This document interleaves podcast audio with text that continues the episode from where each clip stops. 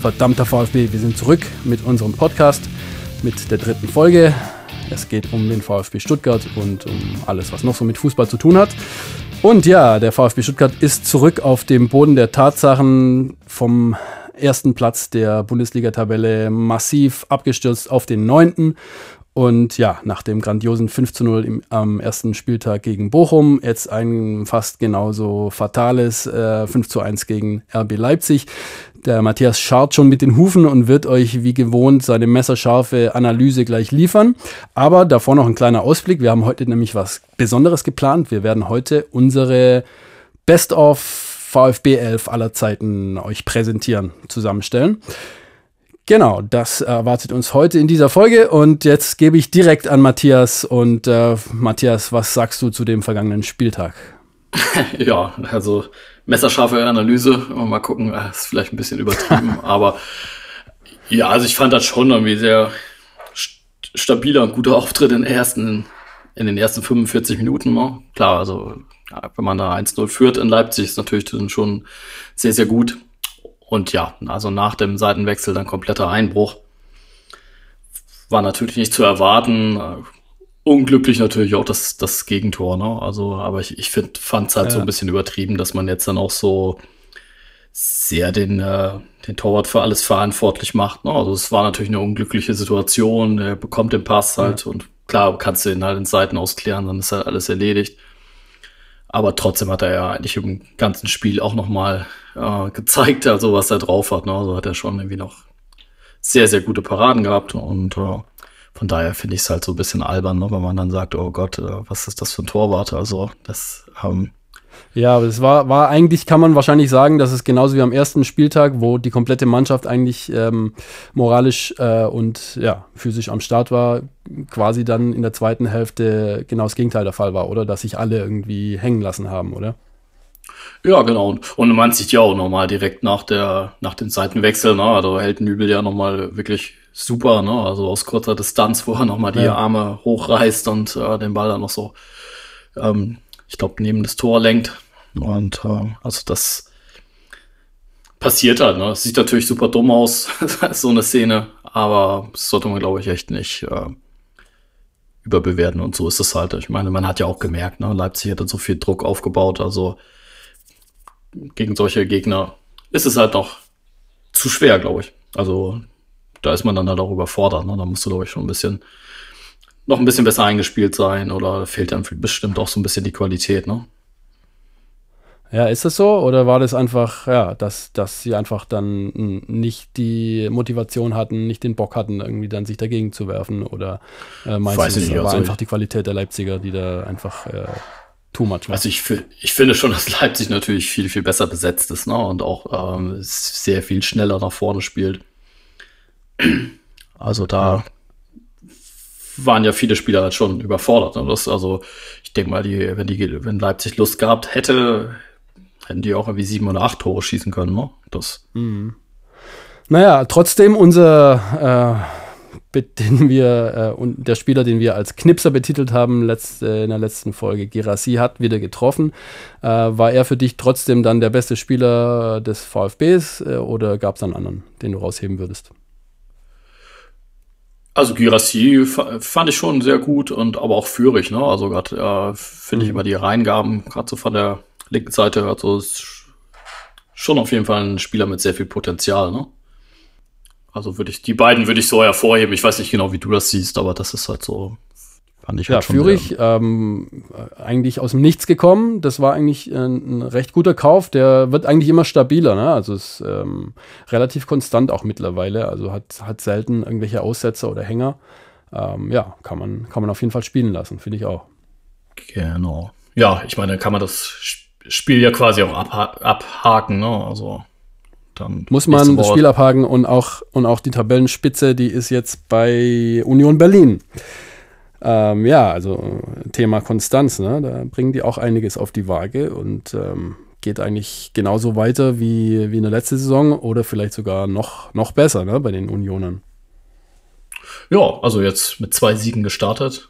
Also und auch äh, deutliche Siege. Ne? Das war ja auch nicht zu erwarten eigentlich. Genau, also die liefern auf jeden Fall. Ja. Genauso wie ähm, Leverkusen, muss ich auch sagen. Also das hat, äh, sieht auch richtig gut aus, was die so machen. Und ich, ähm, was, was denkst du? Ich denke, der mhm. Xabi Alonso wird, äh, wird der nächste Bayern- oder Realtrainer auf jeden Fall. Also solange es noch gut läuft mit Tuchel bzw. Ancelotti, alles gut. Aber wenn da dann ein, einer ähm, rausgeworfen wird irgendwann, dann ist, glaube ich, der ganz weit oben auf dem Zettel bei den Top-Vereinen, oder? Mm, ja, das kann ich mir auch vorstellen, ja.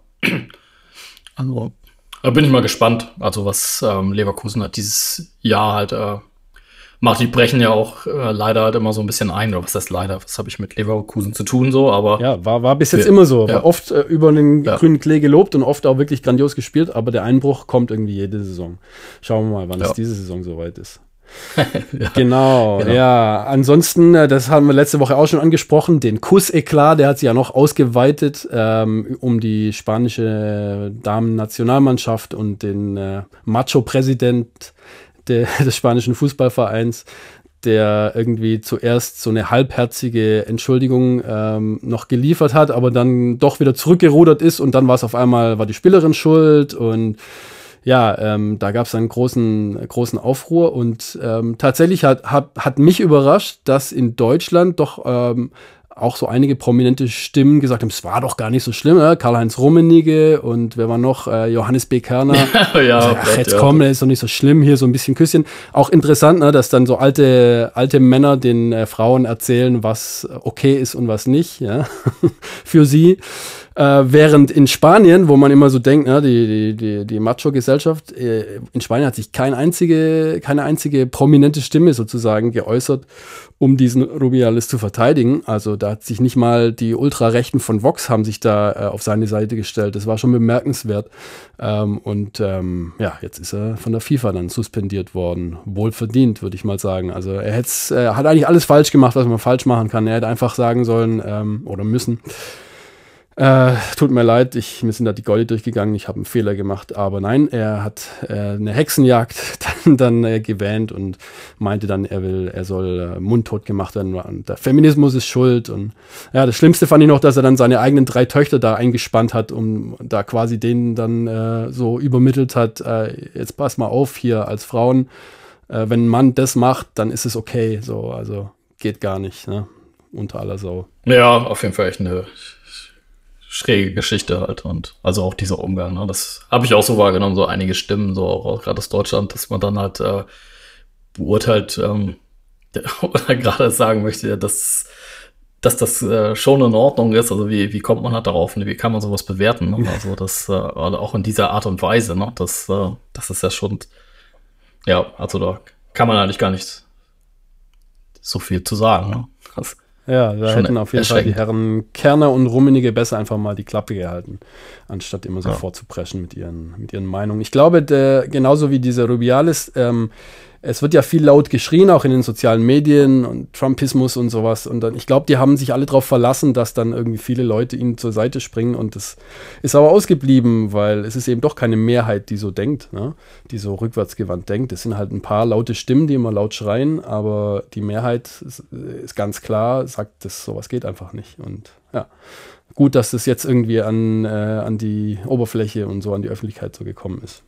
Ja, fand ich auch gut, also dass die Mannschaft halt auch so geschlossen reagiert hat, ne? Und äh, zu Recht. Also das. Aber, aber der, der ist ja jetzt aber nur für eine gewisse Zeit suspendiert, oder? Jetzt, er ist für, eine, für 90 Tage von der FIFA ja. suspendiert, aber ja. ich äh, wäre jetzt doch sehr verwunderlich, wenn er zurückkommen würde an die Spitze des spanischen Fußballs. Der hat wirklich keinen einzigen Freund mehr in Spanien, glaube ich. Also, und bemerkenswert auch noch natürlich, die Fähnchen im Wind, der Trainer der Frauen, der Wilder, äh, und ähm, der Trainer der Herren, wie heißt er, Luis de la Fuente oder irgendwie sowas, die haben ihn ja noch beklatscht äh, bei seiner Wutrede, wo er sich als Opfer so inszeniert hat. Mhm. Ähm, und dann aber am Tag danach dann ähm, in der Presse dann, äh, nee, also geht natürlich gar nicht, was er gemacht hat. Also als sie dann gemerkt haben, dass da überhaupt kein Verständnis in der Öffentlichkeit für diesen Rubiales ist, haben sie dann auch schnell zurückgerudert um ihre Fälle noch ein bisschen äh, ins Trockene zu bringen. Also auch ein bisschen arm. Sonst ähm, würde ich sagen, äh, ziehen wir zurück zum VfB, zu unserem Hauptthema. Und ähm, gehen zu dem großen Special heute, die beste VfB 11 aller Zeiten. Du hast dir auch schon Gedanken gemacht, denke ich mir mal. Äh, sollen wir anfangen mit dem Torwart? Wer ist für dich der beste VfB-Torwart aller Zeiten? Ja, genau. Also ich habe halt gesehen, also wenn ich mir jetzt irgendwie so ähm, ältere ähm, Kader mal angucke, ähm, bleibt man ja schon immer so in einigen, also eher so 84 oder auch so gerade 2007 mal so hängen oder 6, 7 in dieser Zeit. Also das sind eigentlich so die Jahre, aus denen die meisten Spieler, glaube ich, bei mir halt irgendwie ähm, Jetzt bin ich mal gespannt. Wir sind ja beide seit den 80er Jahren im Prinzip VfB-Fans und haben die Mannschaften dann ja immer so mehr oder weniger mitverfolgt. Deswegen bin ich mal gespannt, äh, aus welcher Zeit dann so die Spieler so kommen werden. Also schieß mal los mit deinem Torwart. Genau, also Torwart habe ich äh, Timo Hildebrand. Aha, okay. 2007 Meister, Meistertorwart mit, glaube ich, noch dem ungebrochenen Rekord äh, Gegentor, ohne Gegentor, glaube ich, ne? Über 1000 Minuten oder sowas war das, glaube ich. Ja, genau, ja, genau, ja. Also bei mir ähm, war es einfach Eike Imme, der ewige Eike Imme. Ähm, okay, ja. Ich erinnere das, mich ja. auch jetzt auch nicht mehr so wirklich an die Leistung, aber das war einfach der VfB-Torwart ähm, in Person und auch viele Jahre. Ich weiß nicht, ob man bei euch auch ähm, so üble Sprüche über seinen Namen gemacht hat. Äh, äh, ja, ich glaube, das gab es halt überall. Ne? Das, ja. äh, das, Eike Immel das hat Schimmel am Pimmel und sowas. Also natürlich ganz, ganz schlimm. Kann er natürlich nichts dafür für seinen Namen, aber sowas bleibt dann irgendwie doch hängen. Genau, dann gehen wir mal weiter zum, zur Verteidigung. Da würde ich sagen, haben wir vielleicht vier Plätze zu vergeben. Wer, genau. Wer ist da so bei dir dabei? Also Andreas Hinkel, also okay, auch natürlich ja. mit, mit Timo Hildebrand in der Meistermannschaft gewesen. Also fand ich auf jeden Fall immer äh, genial. Also gerade, dass er halt irgendwie defensiv sehr stabil gespielt hat, aber dazu halt auch ähm, sehr offensiv halt ähm, sich eingeschaltet hat. Ne? Also das, das fand ich schon immer beeindruckend. Also. Sein bestes Spiel war ja wahrscheinlich das 2 zu 1 gegen Manchester United in der Champions League damals. Das war ja noch ein paar Jahre vor der Meisterschaft. Also Andi Hinkel war ja da schon länger dabei auch beim VfB. Ja. Mhm. Genau. Dann bringe ich mal einen Verteidiger. Ich würde den äh, Marcelo Bordon gern hier ähm, in die Best of 11 befördern. Der war, glaube ich, 2007 nicht mehr dabei, wenn ich mich nicht täusche. Ähm, ja, also ein Innenverteidiger, Turm und hat irgendwie alles weggeräumt. Den fand ich schon richtig gut damals.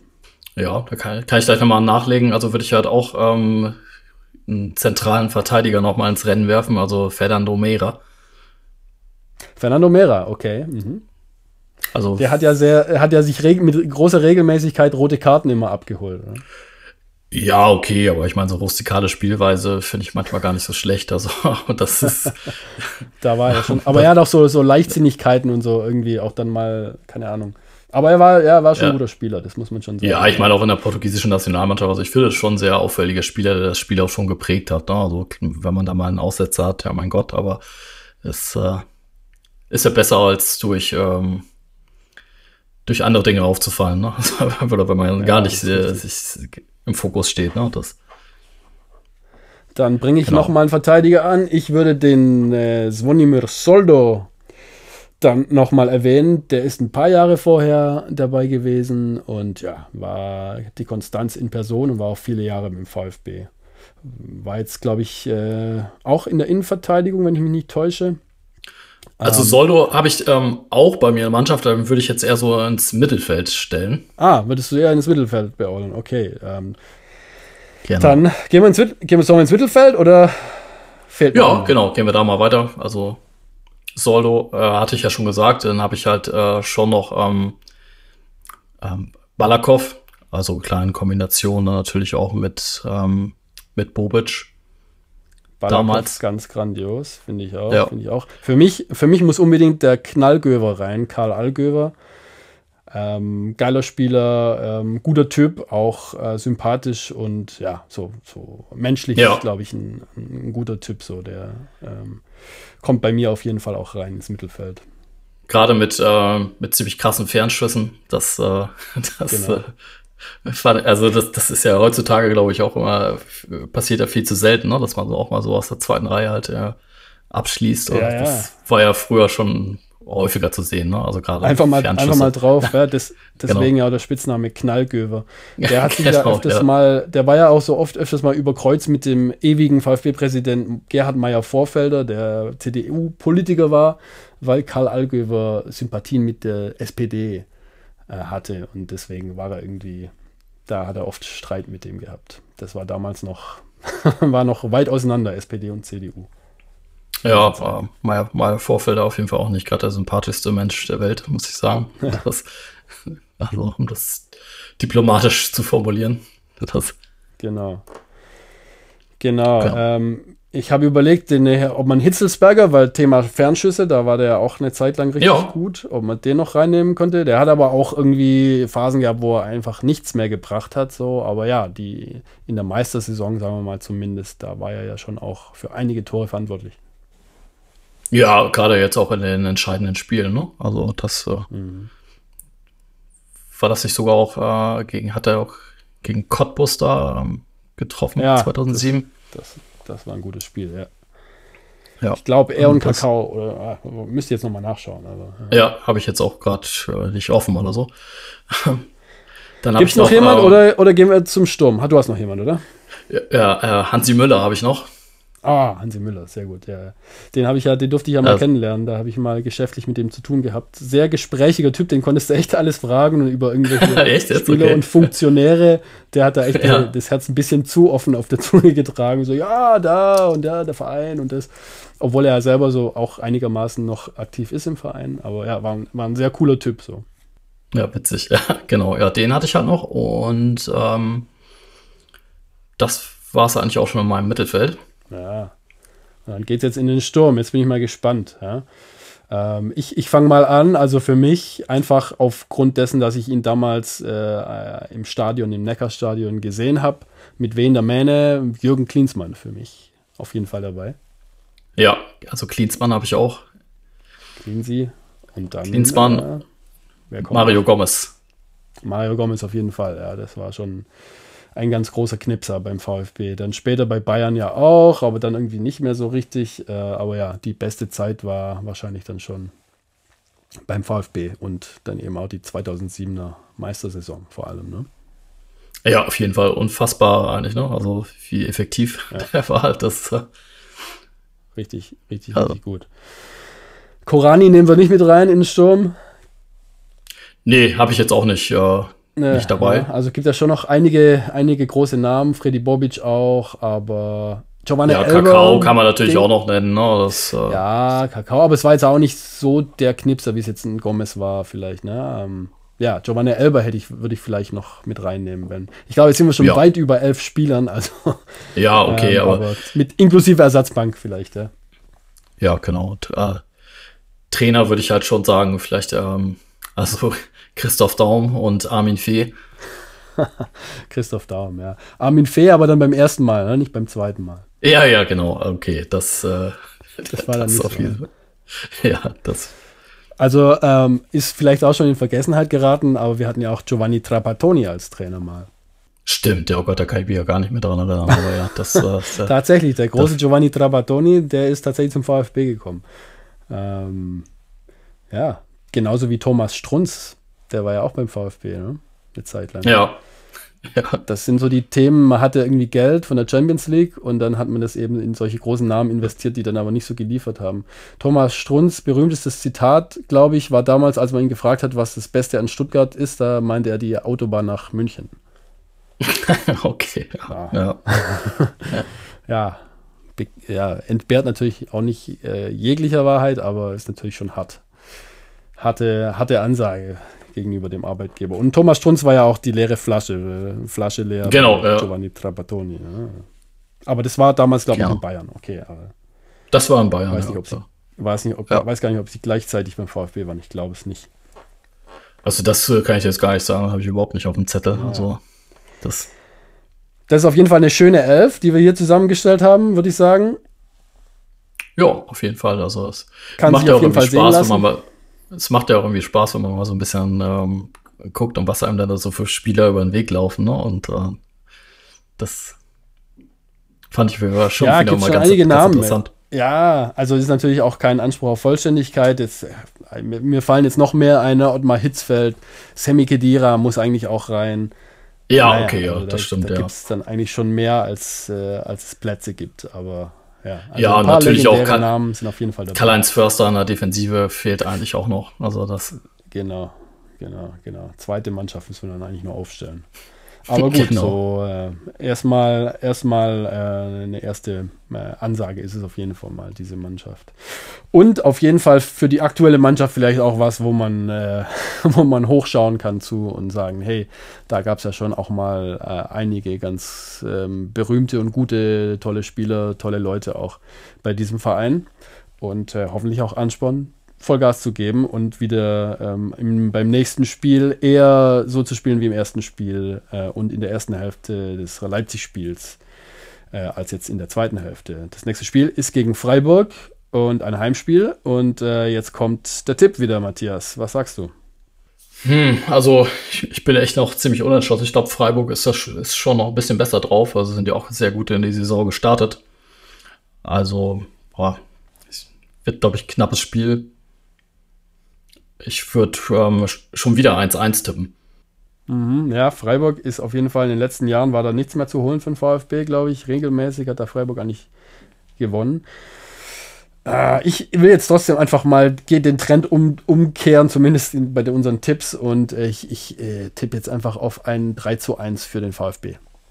Mal ganz okay, frech. Ist ja. immerhin ein Heimspiel. Ja. Und mit dem Stadion im Rücken geht da vielleicht was.